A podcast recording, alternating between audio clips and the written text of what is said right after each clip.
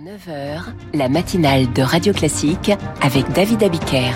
Et le journal de 7h30 qui est présenté par Julie Drouin. Beaucoup de dégâts après le passage des deux tempêtes en Bretagne et dans le sud-ouest. Les premières estimations financières viennent d'être faites. Le projet de loi immigration arrive au Sénat et les centristes au centre des décisions. 31e jour de guerre entre Israël et le Hamas. Les appels à un cessez-le-feu se multiplient. Et puis dans 10 minutes, l'écho du monde avec Samantha de Bendern qui s'intéressera au tir de missiles balistiques intercontinentaux effectué hier par la Russie.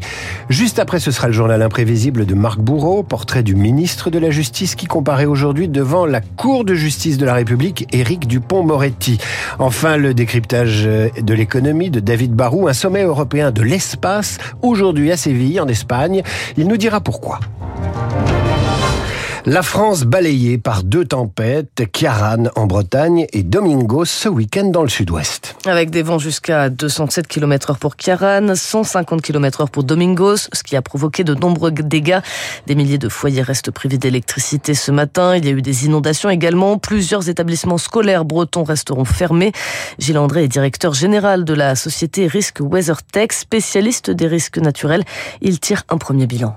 Pour la première tempête Kiaran, on estime qu'on serait aux alentours de 700 millions d'euros. Pour la tempête Domingo, donc euh, là, nos premières estimations, euh, on serait plutôt sur des montants qui tourneraient entre 170 millions et 250 millions d'euros. Donc en fait, il faut s'attendre pour ces deux tempêtes, si on les cumule, à avoir peut-être environ un milliard d'euros de sinistres. La première Kiaran, c'est une tempête qui était très intense, mais qui a touché une partie du territoire qui est assez résiliente. La Bretagne suit des tempêtes tout le temps, donc en fait, les codes de construction tiennent compte évidemment d'exposition. Genre, quand une tempête arrive en Bretagne, on a beaucoup moins de dégâts que quand elle se produit dans d'autres régions de France. Propos recueillis par Anna Huot et ce lundi, huit départements restent en vigilance orange, notamment pour des risques de crues. L'ouverture d'un procès inédit cet après-midi, celui du ministre de la Justice, Éric Dupont-Moretti. Le procès du garde des Sceaux s'ouvre à 14h au palais de justice de Paris. Le ministre de la Justice est accusé d'avoir abusé de ses fonctions de ministre pour régler ses comptes avec des magistrats auxquels il s'était opposé lorsqu'il était avocat. Des accusations rejetées en bloc par le ministre qui refuse de démissionner, comme de quitter son ministère, même pendant son procès, Lauriane Toulmont. Le ministre de la Justice est déterminé et impatient de se défendre, affirme l'entourage d'Éric Dupont-Moretti. Pour l'ancien ténor du barreau, l'épreuve est d'autant plus pesante qu'il ne peut pas assurer lui-même sa défense. C'est ce qui le démange, confie l'un de ses proches. Avec une vingtaine de témoins, le garde des Sceaux sera auditionné plusieurs fois par les juges, des juges qui sont eux-mêmes des parlementaires, dont une majorité d'élus d'opposition, remarque un député, membre de la Cour de justice de la République, qui s'interroge sur la stratégie du ministre de la Justice. Il peut demander de récuser des juges, dit-il, notamment la députée LFI Danielle Obono. Ses avocats peuvent aussi déposer une question prioritaire de constitutionnalité, poursuit l'élu. Le procès sera alors suspendu pour trois ou quatre mois. Malgré sa présence au banc des accusés, Éric Dupont-Moretti va continuer pendant les huit jours du procès à gérer son ministère entre midi en soirée. Il sera même absent les mardis après-midi et mercredi matin pour assister aux questions au gouvernement et au Conseil des ministres. Et s'il est reconnu coupable, Éric Dupont-Moretti encore jusqu'à 5 ans de prison, 500 000 euros d'amende, des peines d'inéligibilité et d'interdiction d'exercer une fonction publique. Et l'ancien magistrat et avocat Hervé Léman sera l'invité de la matinale à 8h15 pour analyser les enjeux de ce procès. C'est enfin l'heure de vérité pour le projet de loi immigration. Enfin, car le texte annoncé il y a plus d'un an a été repoussé à plusieurs reprises, tant les négociations sont compliquées pour le gouvernement avec les sénateurs comme les députés. C'est donc enfin le jour J. Cet après-midi, les sénateurs vont s'attaquer à ce texte qui prône à la fois plus de dureté sur l'immigration et en même temps qui veut faciliter la régularisation des travailleurs sans papier pour les métiers en tension, une mesure qui ne passe pas à droite. Mais au Sénat, la majorité dépend des centristes. Il faudra donc trouver des compromis, explique le président du groupe centriste au Sénat, Hervé Marseille. Ce texte, il est à 98% sur la table. Il s'agit maintenant de trouver une solution à ce qu'on appelle les métiers en tension. Tout le monde est d'accord pour dire que, en gros, c'est les préfets, au cas par cas, qui pourront régulariser les gens qui travaillent. La seule difficulté, c'est de savoir si on le met dans un article de loi.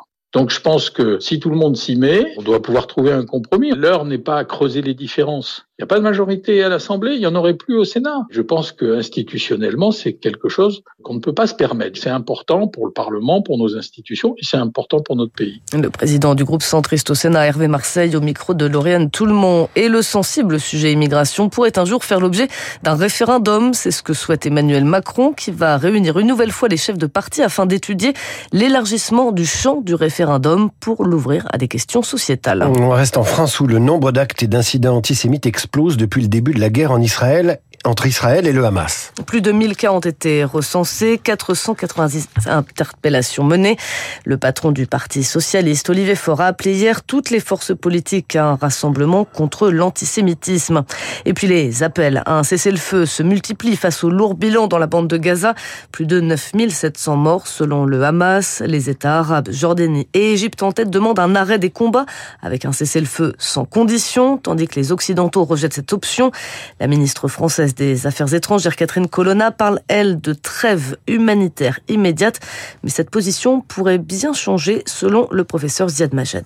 On entend une ministre belge, certains ministres espagnols. Les voix commencent à s'élever pour réclamer un cessez-le-feu en qualifiant ce qui se passe euh, d'acte génocidaire. Il y a des, des fissures qui commencent à apparaître dans ce camp. Et évidemment, au niveau de la rue, il va y avoir de plus en plus de mobilisation, de plus en plus de gens. Et donc, ça va peser sur les décideurs européens et américains, d'autant plus qu'ils vont continuer à recevoir des messages des gouvernements alliés, leurs gouvernements alliés dans la région, les Jordaniens, les Égyptiens, qui vont leur demander de faire pression sur Israël parce que la situation devient insoutenable aujourd'hui. Deux drôles de colis arrivent à Nancy cette semaine en provenance de la NASA. Oui, ce sont des échantillons de l'astéroïde Bennu, situé à plus de 300 millions de kilomètres de la Terre. La sonde américaine Osiris Rex a prélevé ces échantillons en 2020 avant de les déposer sur Terre en septembre dernier. Et c'est le centre de recherche pétrographique et géochimique de Nancy qui a été choisi pour analyser ces fragments venus de l'astéroïde. Une tâche importante pour la recherche internationale, Marine Salaville. On dirait de petits cailloux noirs ou des morceaux de charbon, et pour cause, ces échantillons en provenance de l'espace contiennent du carbone et des traces d'eau. Une aubaine pour les chercheurs, grâce à ce carbone, ils vont pouvoir dater l'astéroïde et l'univers dans lequel il est né. Yves Marocchi, chercheur au Centre de recherche pétrographique et géochimique de Nancy. Notre métier, c'est d'essayer de comprendre l'origine, la chronologie et les conditions de formation du système solaire. L'image que je donne souvent, c'est un peu de l'histoire à grande échelle sur une durée qui est beaucoup plus longue et avec des objets différents. Les objets qu'on étudie ne sont pas des livres ou des témoignages, mais c'est des échantillons rocheux qu'on gardé en mémoire en fait les conditions de formation du système solaire. Le centre de Nancy est spécialisé dans ce type d'analyse. Elles sont réalisées sous azote pour ne pas polluer les échantillons avec l'air terrestre.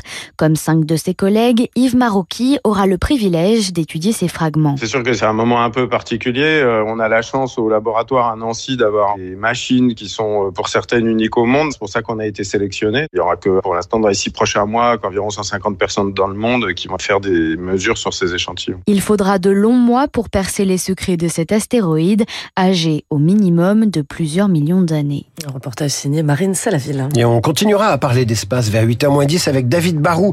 Il va nous parler du sommet de Séville sur l'espace, mais dans un instant, c'est l'écho du monde. À quoi joue Poutine avec le nucléaire? On va le savoir. 7h38 sur Radio Classique.